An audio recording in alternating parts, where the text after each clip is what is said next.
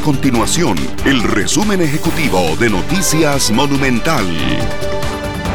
Hola, mi nombre es Fernanda Romero y estas son las informaciones más importantes del día en Noticias Monumental. La Defensoría de los Habitantes llamó a cuentas al director ejecutivo del Consejo de Transporte Público, Manuel Vega, ante varias denuncias de usuarios relacionadas con el servicio de autobús. La defensora tramita una denuncia por la suspensión total de la Ruta 518. Además, recibió quejas por servicios que se brindan con unidades que no tienen permisos y taxis que violentan los derechos de las personas con discapacidad.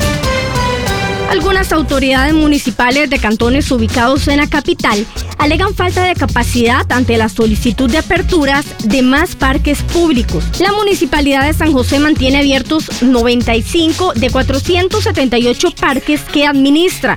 Sin embargo, es uno de los ayuntamientos que más tiene a su cargo este tipo de sitios.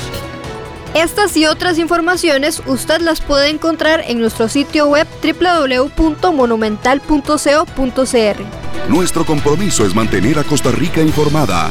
Esto fue el resumen ejecutivo de Noticias Monumental.